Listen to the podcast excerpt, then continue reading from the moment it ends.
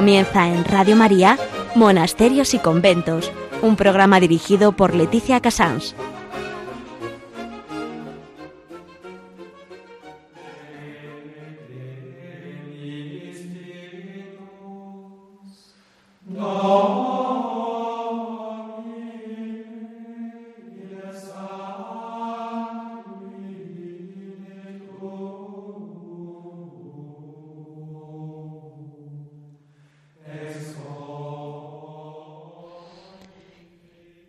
Buenos días, son las 11, las 10 en Canarias, estamos en Radio María y comenzamos monasterios y conventos. Hoy, por fin, después de muchos programas de trabajo por aquí y por allá, Vamos a volver a un locus pachis. Vamos a volver a intentar hacer esa mm, visita virtual eh, a un monasterio y en esta ocasión hemos escogido un monasterio mm, del Cister en el corazón de Galicia, de la mano de su prior, que realmente mm, vamos a, entrar en uno de esos monasterios maravillosos, una de esas joyas que tiene España no solamente por el edificio, sino también por las personas.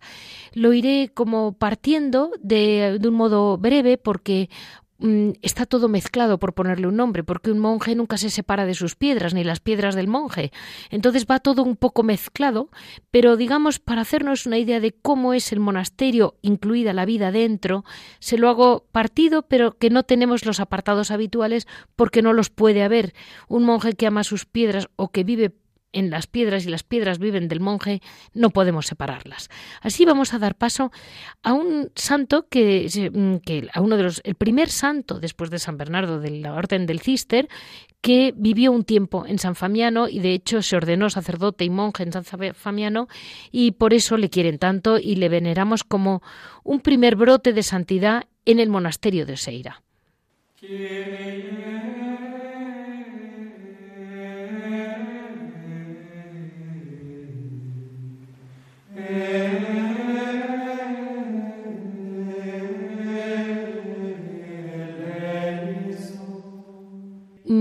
Apenas tengo eh, tiempo porque yo creo que de la mano del padre prior vamos a ir mucho mejor guiados, pero les digo muy deprisa por dónde va.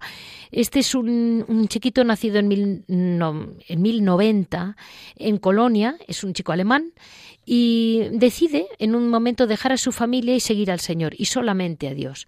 Entonces lo primero que hace es ir como peregrino a, Roma para ver las tumbas de San Pedro y San Pablo, después eh, decide ir a Santiago de Compostela y estando en Galicia entra en el conoce mm, al abad Antonio en aquel momento y entra en el monasterio de Oseira.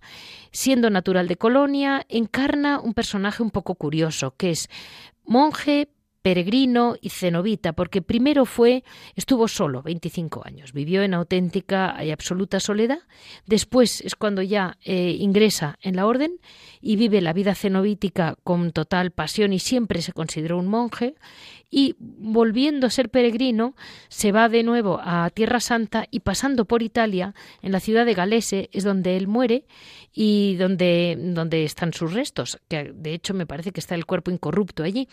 Eh, una pregunta se puede decir, mm, pero bueno, ¿este monje qué es? ¿Un monje, un cenobita, un eremita o un peregrino? Y la respuesta que dan eh, los monjes es la mejor sin duda. Es una vida a la voluntad de Dios. Eh, Dios le iba pidiendo esto, ah, por allí iba. Dios le pedía aquello, por allá iba. Lo que es es un hombre tan próximo a Dios que sabe leer y entender su voluntad al vuelo cambiando de tipos de vida y haciendo una vida particular. Pero, eso sí, la verdad es que en su corazón siempre fue un monje cisterciense de Oseira, que es como le llaman en Italia. Vamos a dar paso a esta llegada al monasterio de Oseira.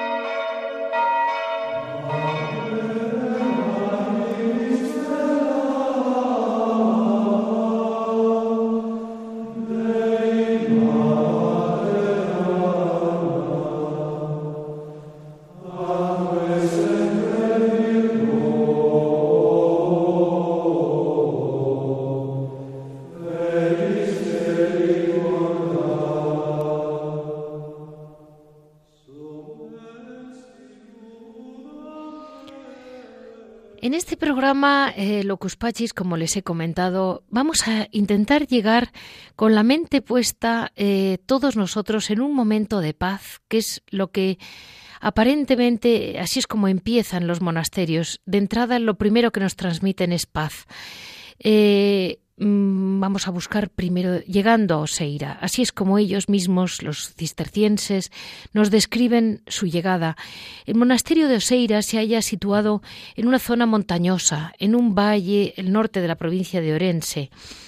Es un lugar pues absolutamente perdido, por llamarlo así, que era un lugar muy propio del cister, que buscaban siempre lugares eh, aislados, relativamente aislados, para encontrar ellos su intimidad, su silencio, su contacto solo con Dios y su obra, que es la naturaleza. Alrededor, como es natural del espíritu del cister, como ocurrió en todos los monasterios, empiezan a nacer una serie de edificaciones relacionadas con la actividad del propio monasterio. Porque, claro, un monasterio en, en la Edad Media daba muchísimo trabajo y muchísima vida. Eh, empiezan a ver la, casa pues destinada a habitación de diversas personas al servicio del monasterio, el escribano, el médico, el veterinario. Es muy, mm, es muy emocionante ver cómo la vida va surgiendo alrededor de un monasterio, eh, esa vida natural que traía tanto los monjes como la, la propia riqueza que genera el contacto con, con la vida real y con la naturaleza, que nunca lo han perdido los monjes. Hoy tenemos la una vez que estamos allí, vamos a intentar intentar trasladar nuestra mente a aquel bellísimo lugar. Eh, nos ponemos en contacto con el padre prior eh, del monasterio que hoy tiene pues la enorme deferencia con nosotros y por supuesto es por Radio María, no por mí, porque nos va a ayudar a ver continuamente esa presencia de la oración, la vida real, que son los monjes, que han estado durante tantos siglos piedra a piedra, de modo que, más que hacerles una descripción de la belleza de aquel monasterio, que dicho sea de paso, eh, merece la pena, eh, les comento que esto no es un museo, es un edificio vivo que los monjes nunca han querido dejar morir, entre comillas, y ahí están. Eh, muy buenos días, Padre Enrique. Buenos días. Miren, eh, mirando su, su página, eh, tengo que admitir que lo único que dan ganas es ir, ir y estar con ustedes. Pero claro, me parece que lo que van a hacer es rezar. Entonces no tengo muy claro que merezca la pena. A lo mejor desde, desde, el, desde el alma de cada uno nos podemos acercar a usted. A ver, Padre Enrique, el monasterio en sí es un continuo reflejo del carisma del cister, por lo que he ido leyendo tanto la arquitectura como la decoración, los ornamentos. Eh, mm, el, origen es absolutamente románico, gótico, pero luego lo fueron decorando pues con el corazón propio de la época, con muchos detalles barrocos, y luego se ve claramente las heridas de la, de las desamortizaciones, diría yo. Em, usted, mm, Padre Enrique, qué ilusión eh, poder ser un miembro de la cadena de unos abades tan impresionantes que tiene su monasterio.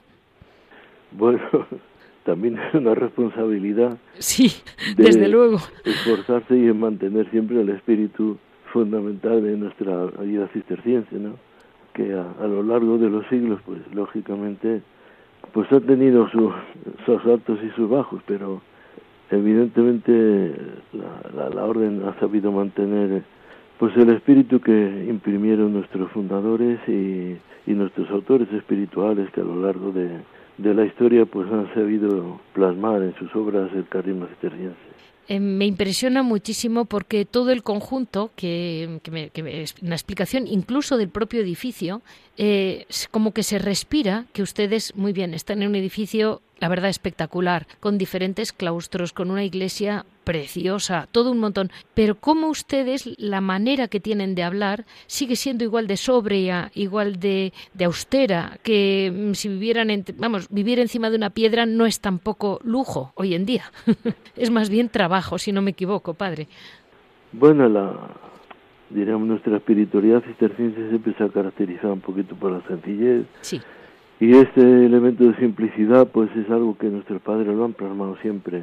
Por eso desde el momento en que empezaron a, edificar quisieron que, que las construcciones fueran sobrias, sin ornamentos, sin, sin imágenes, eh, capiteles, dorados, etcétera, ¿no? Decorados, perdón, eh, que distrajeran un poco al monje de su oración.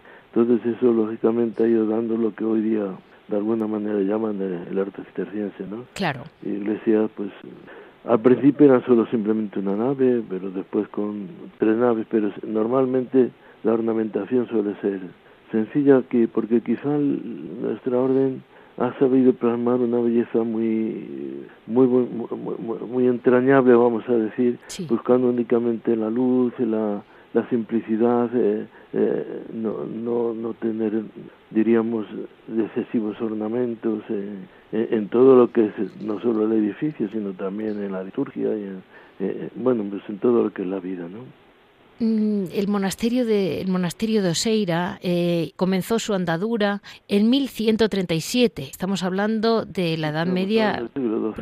Exacto. Cuando un pequeño grupo de monjes se retiró a la soledad para vivir la experiencia de Dios, integrándose en la Orden del Cister, en 1141 y todo bajo la dependencia ya de Claraval, ¿no? En, en, un principio todo, como usted dice, muy sencillo, muy modesto y muy propio de los monjes, que, que lo han mantenido, la verdad. A mí me impresiona porque lo han mantenido. claro. a, partir de, lo, de las distintas épocas, pues bueno, eh, los edificios pues han ido plasmando un poco, diríamos, la, lo que diríamos la, la, lo de la época, ¿no? Y pues ya a veces no son tan sencillos, pero bueno, de alguna manera siempre se mantiene un, cierto espíritu y, y unas ciertas características de nuestra propia vida. Pero mire, le voy a decir una cosa, padre, en esos momentos en que no eran tan sencillos, lo hacían con tal amor, con tal ilusión, hacían ese pan de oro con tal cuidado para que el Señor Dios lo tuviera todo, que yo qué quiere que le diga, se lo perdono todo. Ustedes pueden poner columnas mm, barrocas, pueden hacer lo que quieran, porque al final el suelo es igual de frío, el techo es suyo y ustedes no han cambiado. Eh, les comentaba yo que, como una anécdota casi, ¿no? que, el, monasterio de Oseira, que es de las posesiones más antiguas que tuvo, que, tuvo la orden en un momento, llegó a tener el puerto de Marín, donde ejerció una justicia social admirable, promoviendo la pesca entre sus colonos y defendiendo la entrada en la ría de Pontevedra por medio de un fuerte. La flota pesquera que tenía allí organizada surtía de pescado a toda la comarca y a los propios monjes. Estas son cosas que hoy en día ni, ni concebimos pero es muy importante porque estamos en un mundo que la verdad es que ataca a la Iglesia y a ustedes les atacó, claro que les atacó, pero ¿cómo supieron ustedes crear bien, o sea, crear riqueza, crear ley, crear un bienestar a la comarca sin necesidad de insultar ni atacar a nadie? es, como, como el, bien frente al mal, ¿no? Eh, unos van guerreando y ustedes iban organizando lo que quedaba. Sí, es una realidad que a lo largo de, la historia y en torno a los monasterios siempre se ha, se ha ido creando toda una, vamos a decir, eh, economía, ¿no? Cuando, por así decir, todo el trabajo era a base de brazos, pues lógicamente se tenía que contar con mucho personal, ¿no? Y eso ha hecho que siempre en torno a los monasterios se ha ido creando pues una pequeña colonia o, o pequeñas ciudades, ¿no? Y eso siempre ha sido un, aspecto propio de, de, la vida monástica en general, ¿no? Que sí. ese espacio de, de, vida económica. En el siglo XIII los monasterios cistercienses prácticamente manejaban todo, todo el comercio de la lana en, Europa, ¿no? Y cosas de estas que, bueno, eh, la, la, la propia vida del monasterio que tiene que subsistir como cualquier tipo de de, organización, ¿no? Pues produce o, o ocasiona el que la economía se tenga que reestructurar también y, y claro, y, estar al tanto del tiempo y de la época.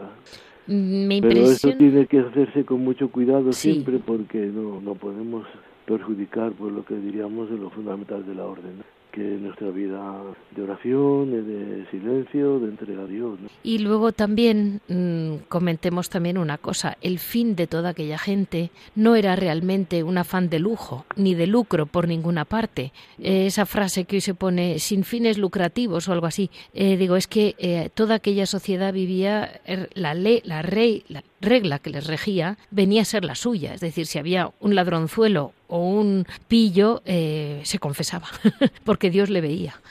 Y eso cambia mucho el panorama. Pues eh, una sobre este origen del monasterio les decía, en muchas ocasiones parece que Dios como que bendice el nacimiento mm, y el primer desarrollo de algunas comunidades. Mire, a mí como agricultor le digo, como la semana que nace el trigo, nace el arroz, sea buena, eh, como que luego tienes buena cosecha. Es algo curioso y yo creo que en ese, ahí eh, mencionaba a San Famiano, que en España no lo conocemos casi nadie, porque fue como un santo, una primera estrella que surgió en su casa. Pues bueno, San Famiano es un monje un poco, iba a decir que atípico, ¿no? Totalmente. es una de las, vamos a decir, glorias del monasterio Seira, ¿no? Sí. Este hombre, con permiso del, del abad, pues fue a hacer una peregrinación y, y por el camino, bueno, pues ahí se quedó en San Galese, en Italia, y allí está venerado, está su cuerpo y bueno, eh, en el pueblo le adoran también y hay bueno una especie de comunicación siempre entre el pueblo de San Galés y el monasterio de Seira, ¿no? Y esto a través de la figura de San Fabio. Es que una cosa que me ha llamado la atención del monasterio es que tras una historia pues con altos y bajos, difícil, como usted decía muy bien, con circunstancias políticas, económicas cambiantes, la congregación de Castilla apoya mucho al monasterio siempre a lo largo de la historia, pero de algún modo Oseira como ha tenido grandes abades de todas partes. Es un ejemplo del Cister sin fronteras, con perdón. Es, es, un poco así, ¿no? ¿Verdad? Bueno, eh, es que diríamos que la misma necesidad o, la circunstancia pues te, te condiciona, ¿no? Y entonces eh, Galicia eh, está en un rincón de, de, España, por así decir. Sí. Y lógicamente, si quieres tener una proyección, tienes que, como el otro que dice, pues salir de, tu rincón, ¿no? Y entonces eso ha hecho que en Oseira lo, los abades pues han, han tenido que, que, salir, viajar, moverse, bueno, y, y lógicamente con la cantidad de, de, de sufraganios que han tenido durante la eh, otros momentos de, de la historia, pues lógicamente ha sido una comunidad muy muy activa en ese sentido, sí. Mm, les, les, comentaba que es que además ustedes están regados porque su subsuelo tiene la sangre de sus primeros mártires en 1195 con los árabes. O sea, no es que estamos hablando de unos mártires recientes, sino que llevan ustedes una buena historia. eh, el periodo crucial del siglo XV, que fue una época difícil para la historia de la Iglesia, eh, sucede mm, una, un otro, vamos a decir, un palo todavía peor. Es que en 1513 Mm, eh, con la llegada de los abades comendatarios que venían de la congregación de Castilla, si no me equivoco, que eran personas extrañas a la abadía y la llevaron al borde de la desaparición. un fenómeno que se dio en la iglesia, ¿no? Por eso la orden consiguió la ascensión, es decir, que eh, la, la, Santa Sede pues le concedió el privilegio de, de eximirse, diríamos, de, de, la autoridad de los obispos. Entonces, Perfecto. La orden depende directamente de la Sagrada Congregación, o sea, de, de las autoridades de la orden y con su capítulo general y, y de la Santa Sede. Porque si esos abades comendatarios, que muchas veces pues eran prebendas que se recibían de las familias pudientes, pues la única que hacían era en lugar de, de vigilar por el monasterio era simplemente pues conseguir las prebendas y, y, y por tanto malograr la economía del monasterio. No, no, claro, desde luego. Y ante esa gran amenaza, el monasterio sufre en 1552 además un, un, incendio horroroso que redujo a cenizas prácticamente todo lo que estaba fuera del templo, sobre todo, que para ustedes sería un trastorno impresionante. Era una situación muy crítica y se llegó a pensar en trasladar el monasterio a Valladolid, pero mm, bueno, pues un abad mm, dio el brazo partido, luchó y consiguió que aquello siguiera para adelante. Y los monjes de Oseira siempre fueron grandes patriotas, siempre apoyaron mucho, llegaron a tener incluso una relación eh, con Felipe II, que tampoco creo que Felipe II tuviera tiempo de hablar con todos los monasterios. Eh, después llega la invasión napoleónica que no dejó sentir el peso demoledor mm, de, Oseira, pero sí algunos prioratos que sufrieron saqueos. ¿Qué prioratos son esos, padre?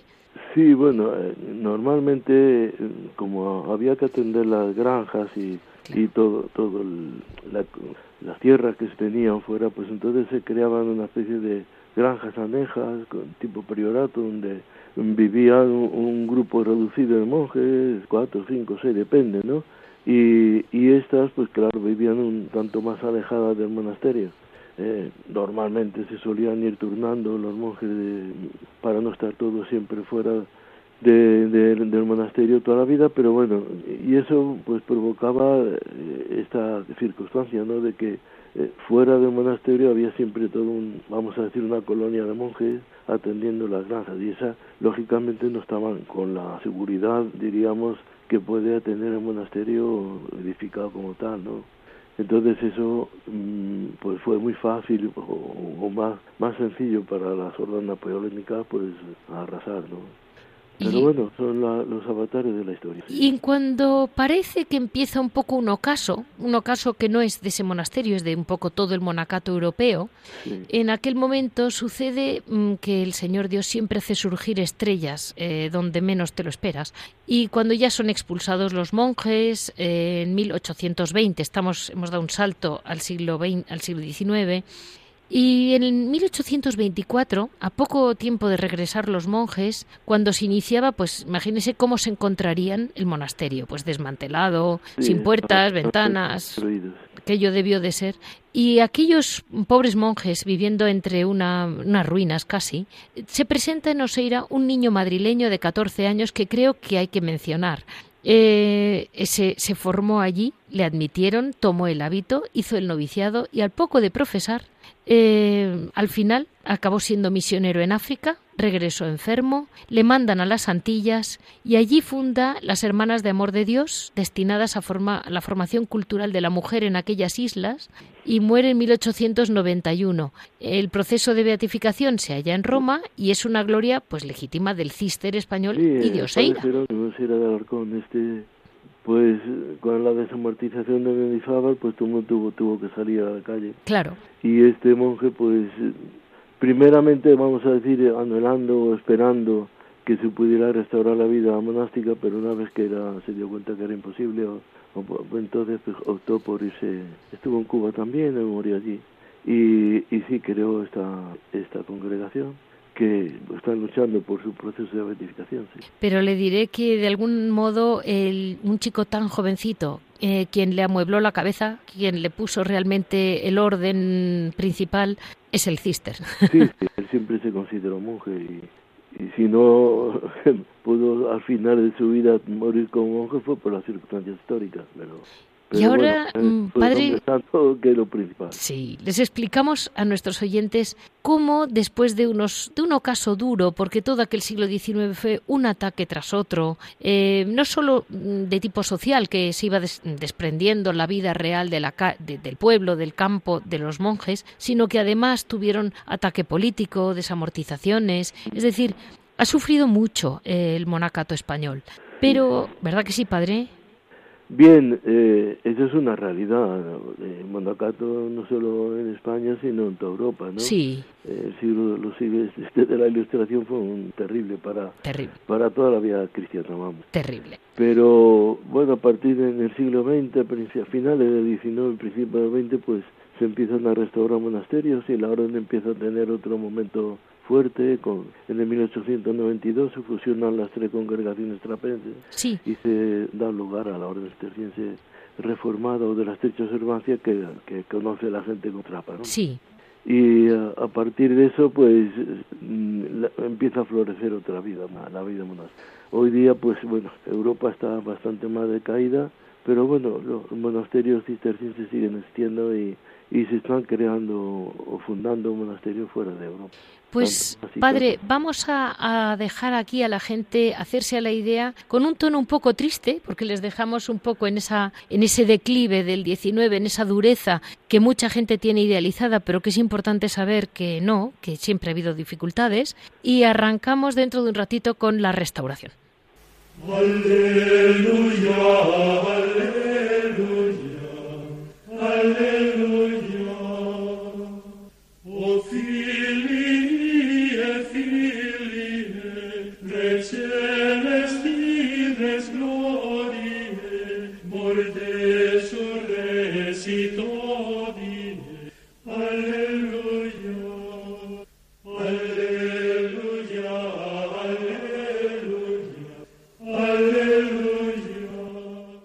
Con este aleluya de que vienen tiempos mejores, porque el Señor siempre promete que van a venir tiempos mejores y la esperanza ahí la tiene el cister siempre guardada en un corazón, eh, llega ese momento después de un siglo casi de abandono, habiendo llegado pues los edificios pues al borde de una ruina total, pero mm, hubieran desaparecido si Dios no dispone las cosas al revés, porque realmente por vía lógica y, y racional aquello no tenía sentido pero verdaderamente es en nombres de, con letras de oro. Merece la pena el nombre de don Florencio Cerviño, que fue el obispo de Orense, que en 1922, mm, bueno, eh, levanta la espada en favor de Oseira e intenta a toda costa eh, devolver la vida y mm, poder lograr instalar otra vez los monjes en 1929.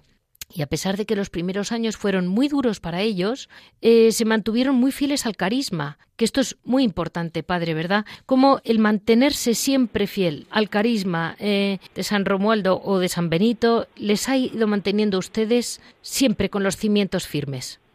Bien, eso es fundamental, porque en el momento en que uno se aparta, diríamos, de lo que puede ser o de lo que es la realidad de nuestro carisma cisterciense, pues lógicamente, bueno, se devalúa, por así decir, la, realidad de la vida monástica y entonces pues estamos llamados a, o a crear otra cosa distinta o, a desaparecer. ¿no? Entonces, la fidelidad al carisma, que en eso los capítulos generales siempre están vigilando, pues es algo que, que, no se puede desvirtuar. ¿no?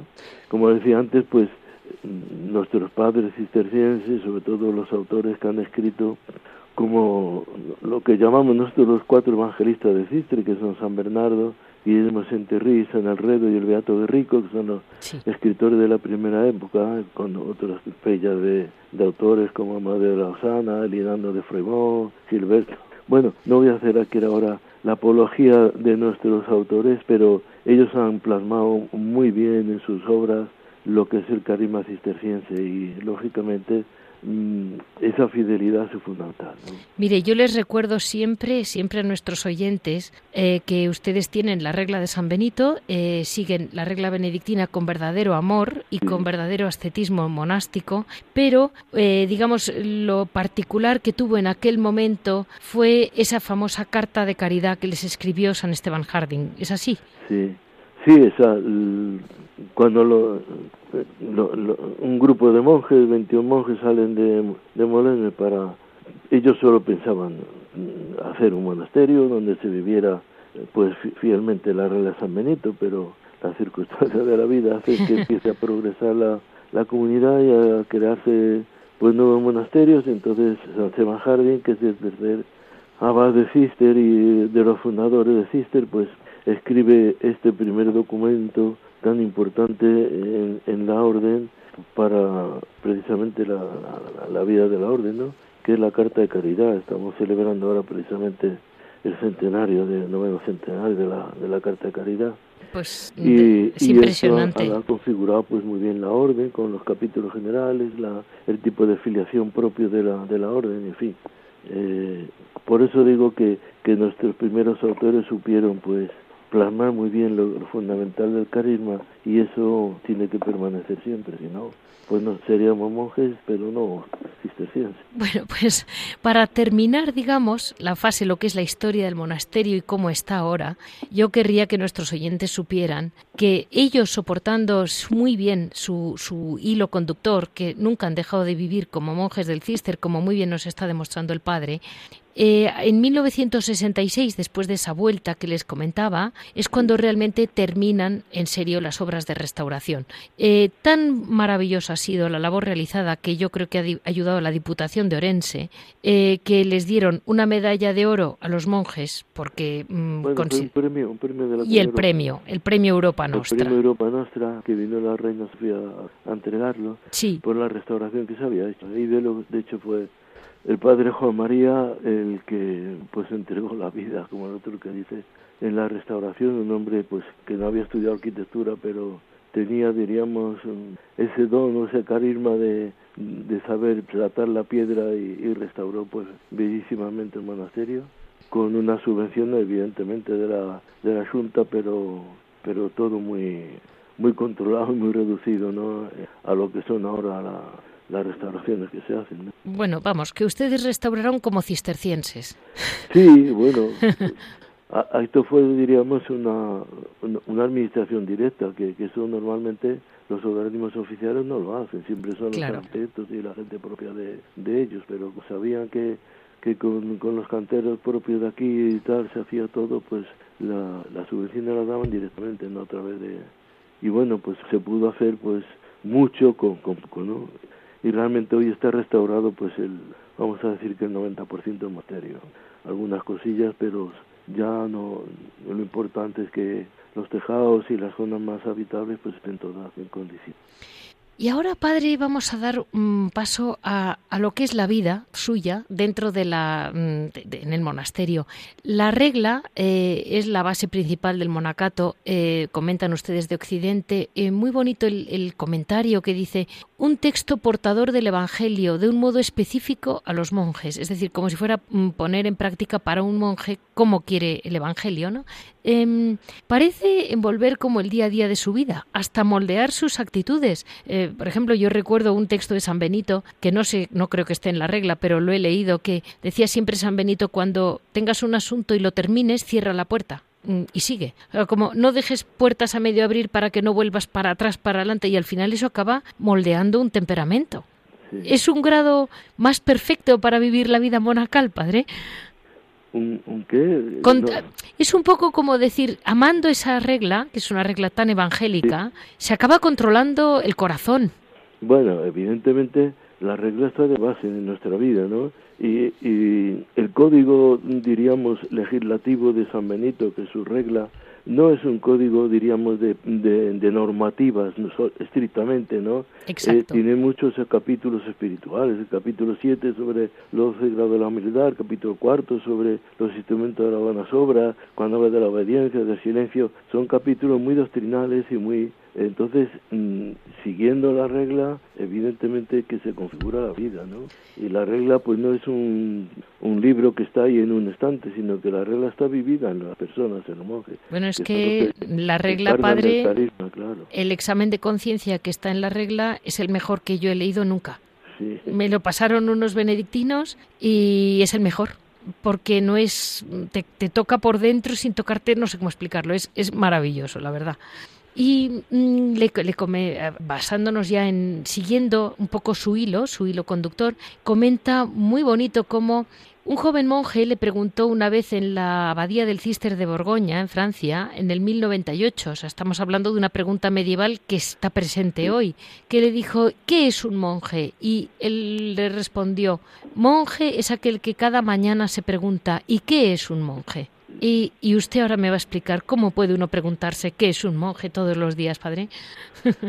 Pues un monje es que, diríamos, piensa que no lo tiene todo hecho de cara a su relación personal con Dios. Claro. Y entonces el monje, desde que se levanta por la mañana, en su oración de las vigilias, su oración personal, en la lección divina, en el trabajo, por supuesto, es simplemente el cumplir con la regla y con, con, con, lo que es la, la vida cisterciense, pero eso tiene que ser intensificado por una vivencia interna en la que uno pues va manteniendo esa memoria de Dios en su corazón y recorriendo eh, el día con, con ese sentimiento de que Dios está con nosotros y que nosotros lo único que hacemos es dar gloria a Dios porque Él nos ha escogido, es el que nos ha llamado y el que nos ha dado la fortaleza para seguir en este camino, ¿no? Y entonces pues es ya, eh, eh, como dice mente en la regla, ya como una virtud adquirida, Eso. el estar pues en ese clima de, de oración y de intimidad con el Señor.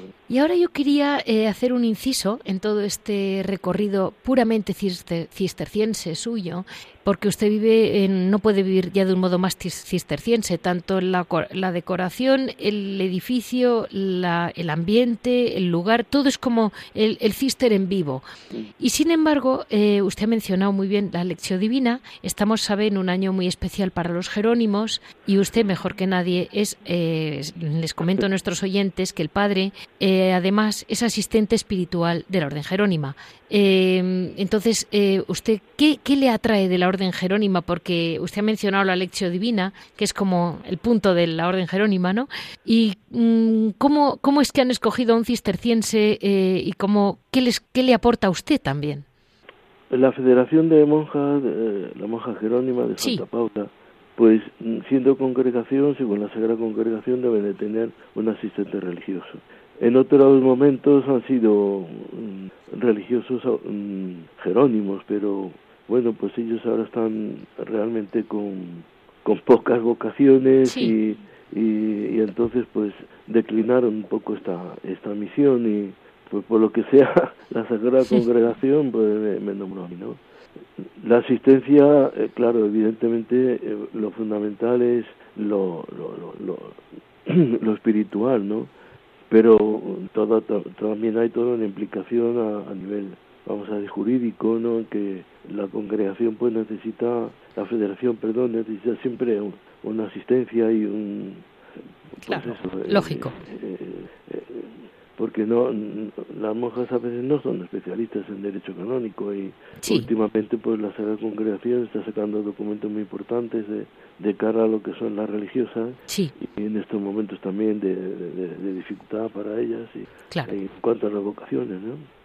Y en fin pues eh, para mí lógicamente es un reto no de poder aportar lo mejor posible lo mejor que pueda a estas hermanas eh, y no defraudarlas, ¿no? Por supuesto. Pero claro, me he tenido que meter también en, estudiar un poco más a San Jerónimo y, y pues es un gran doctor de la Iglesia. Eh, su, su obra fundamental, como comentaba, pues es todo el trabajo que ha hecho de la Biblia, traduciendo la Biblia, comentándola en tantísimos textos y, y algo que la, la, la monja Jerónima sabe que que eso es lo fundamental de su patrimonio religioso y espiritual, ¿no? El contacto con la Sagrada Escritura y, y eso pues transmitido a, las generaciones que, que, le van siguiendo. Claro. Solo le hago ya dos últimas preguntas sobre lo que es la vida mm, de un monje, vaya. Em, hay, un, hay una frase, bueno, lo, está escrito por ustedes, en que viene a decir que el monacato en su entraña no deja de ser un misterio. Eh, la razón de este misterio es que la vida monástica se acerca tanto a la trascendencia de Dios que participa como del mismo misterio de Dios. Mire, eh, bueno, dicho de un modo más comprensible, em, de alguna manera es como una presencia perenne en la Iglesia. La figura del monje no deja de estar rodeada de cierto desconocimiento, además.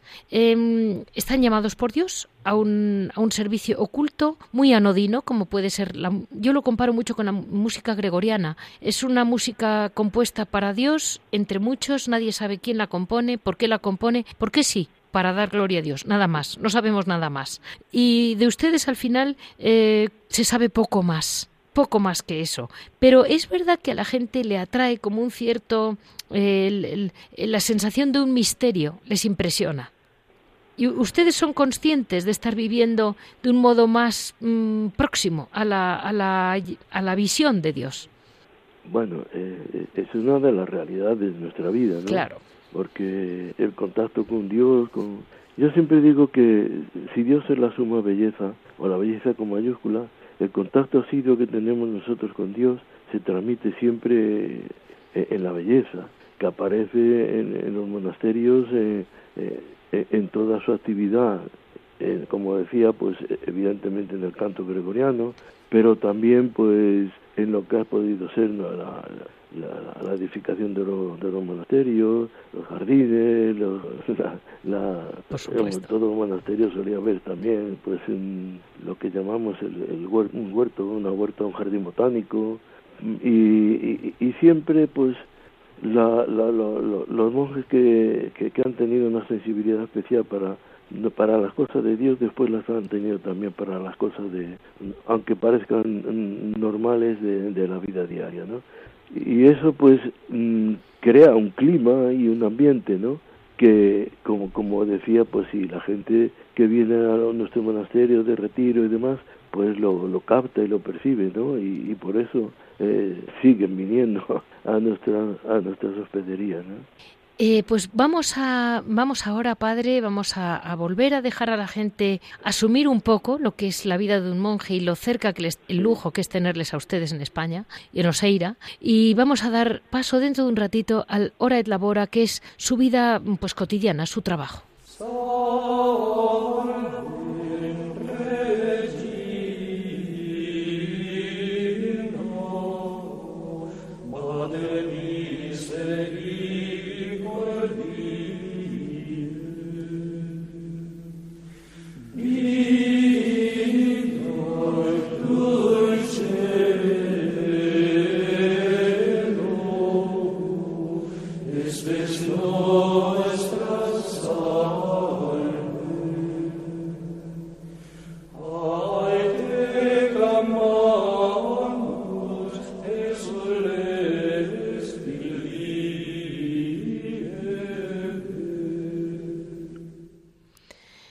Puesto un para que nuestros oyentes escucharan un trocito de la salve tan propia de Galicia, ¿no?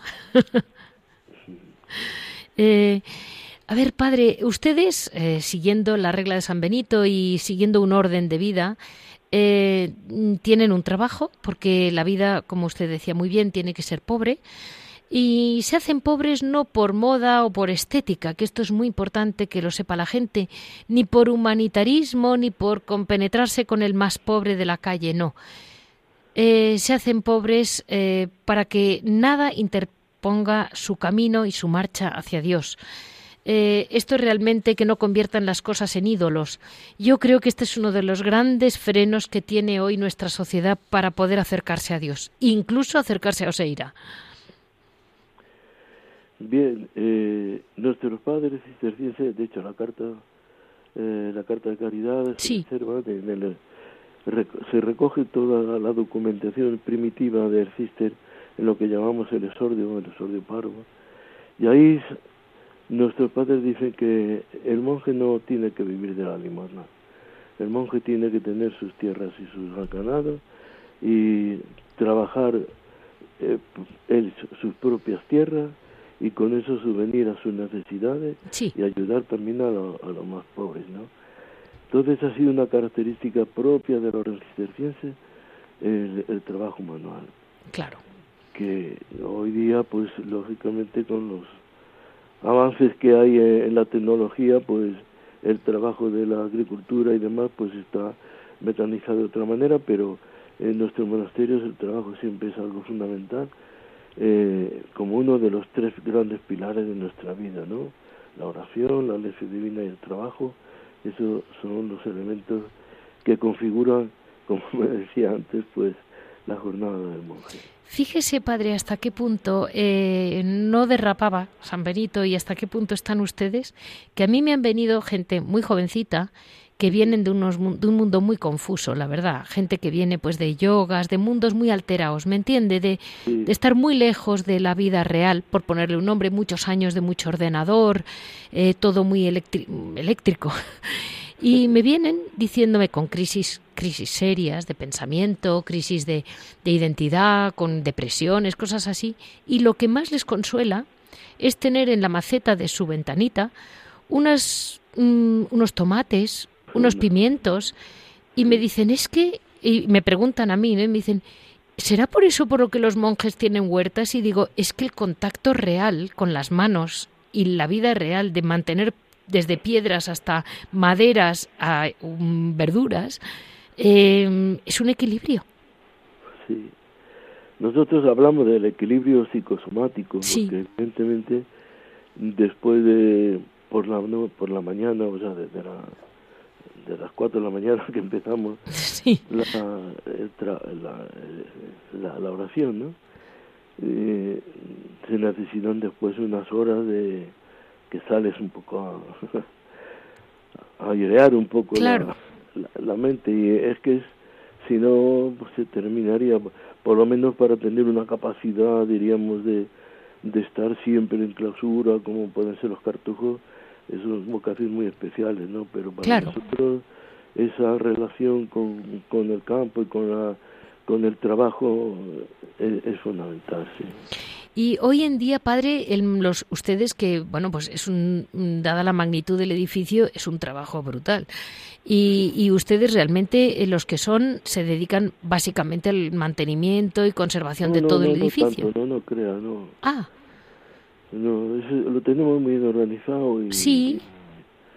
y, y, bueno el- lo que son obras y tal eso ya lo hacen los organismos oficiales pero la comunidad no está tanto al servicio de, de- del monasterio vale, muy bien. O sea que tienen, sí, tienen huerta, tienen biblioteca, tienen licorería. ¿Qué licores tienen, padre? Porque eso es muy divertido de Bueno, Galicia. hacemos un, le llamamos eucaliptine porque está hecho a base de, de eucaliptus, que bueno, muy tónico y tal, y en varias variedades, y después también hacemos pastas, y bueno, eh, eso diríamos el trabajo eh, fundamental. Espérese, padre, que me está usted tocando un disco duro de mi memoria. El eucaliptine lo sacaron ustedes hace unos años y se hace con muy minuciosamente quitan, limpiando las hojas o algo así, me explicó un monje. Sí, sí, hay que, primero hay que ir a, a los eucaliptos a, tra- eh, a un plan de ramas y luego después hay que cortar las hojas una a una, después se- se- hay que dejarlas macerar eh, y luego después hay que hacer, bueno, todo un proceso. Sí, sí, me explicaron que era mm, brutal la broma. Sí. Eh, el momento diríamos más o menos en septiembre por ahí que es cuando recogemos todas las hojas del eucaliptus es cuando mm, pues más nos implica no luego después ya es dejar el, grande depósito de acero inoxidable que tenemos todo registrado por sanidad y por bueno etcétera Claro. etcétera. Uf, y, y, y ahí ya pues se va macerando y cuando llega el momento de mm, vamos de envasar pues ya hay que pu- purificarlo y hay que bueno hacer todo un proceso y hasta que se envasa no pero bueno eh, es un trabajo también bonito y, muy bonito. y, muy- y bueno eh, nos dieron la fórmula una, la- una comunidad de, de Italia el monasterio de Tres Fontane tenía la fórmula y nos la cedió a nosotros también y hace ya años que pues elaboramos el, el eucalipto y aquí en, en esta zona de Galicia hay tanto eucalipto que no tenemos que bregar mucho para conseguir la materia prima. Un último mensaje a todos nuestros oyentes. ¿Dónde se puede comprar su miel, su licor, eh, su fruto? Bueno, el- fundamentalmente aquí en la tienda del monasterio. porque Vale. Algo vendemos en, en ot- otros monasterios de la orden, también se llevan nuestros productos, pero bueno, eh, si van a alguna tienda monástica, posiblemente lo puedan encontrar. ¿sí? Vale. Y un último, ultimísimo, ustedes sí tienen hospedería.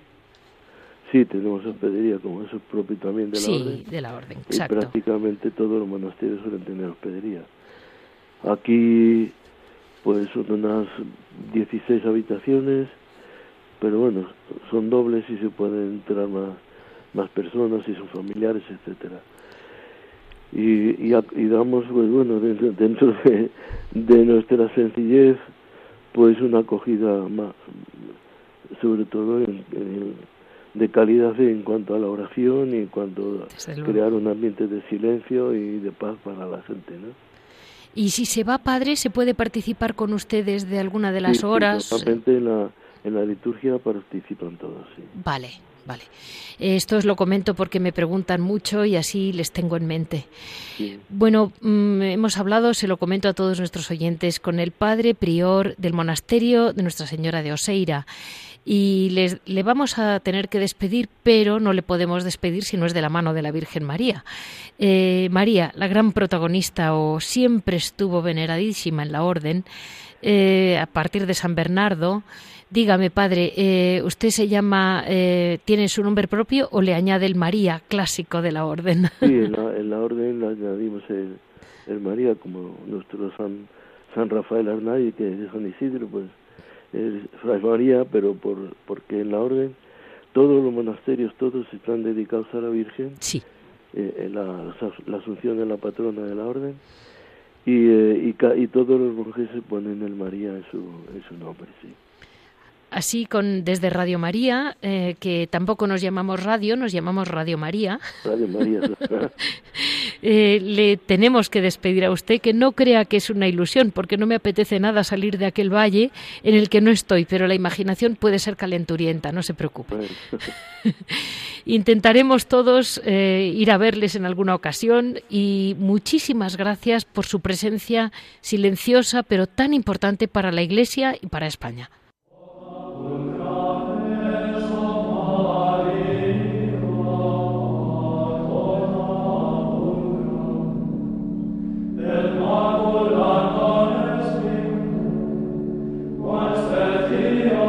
Amen.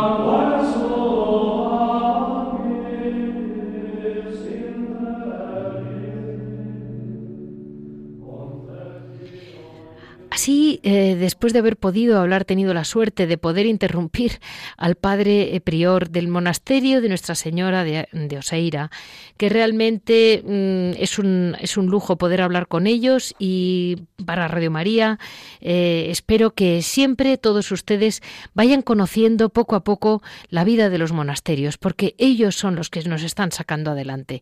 Esto ha sido el programa de hoy, 18 de noviembre. Ya saben que para cualquier comentario, cualquier duda, me pueden contactar en monasterios y conventos arroba. Se lo repito, monasterios y conventos arroba. Saben que tienen en Facebook una página o un grupito que se llama Monasterios y Conventos para contactar con Javier Onrubia o conmigo para cualquier pregunta rápida que quieran. Muchas gracias.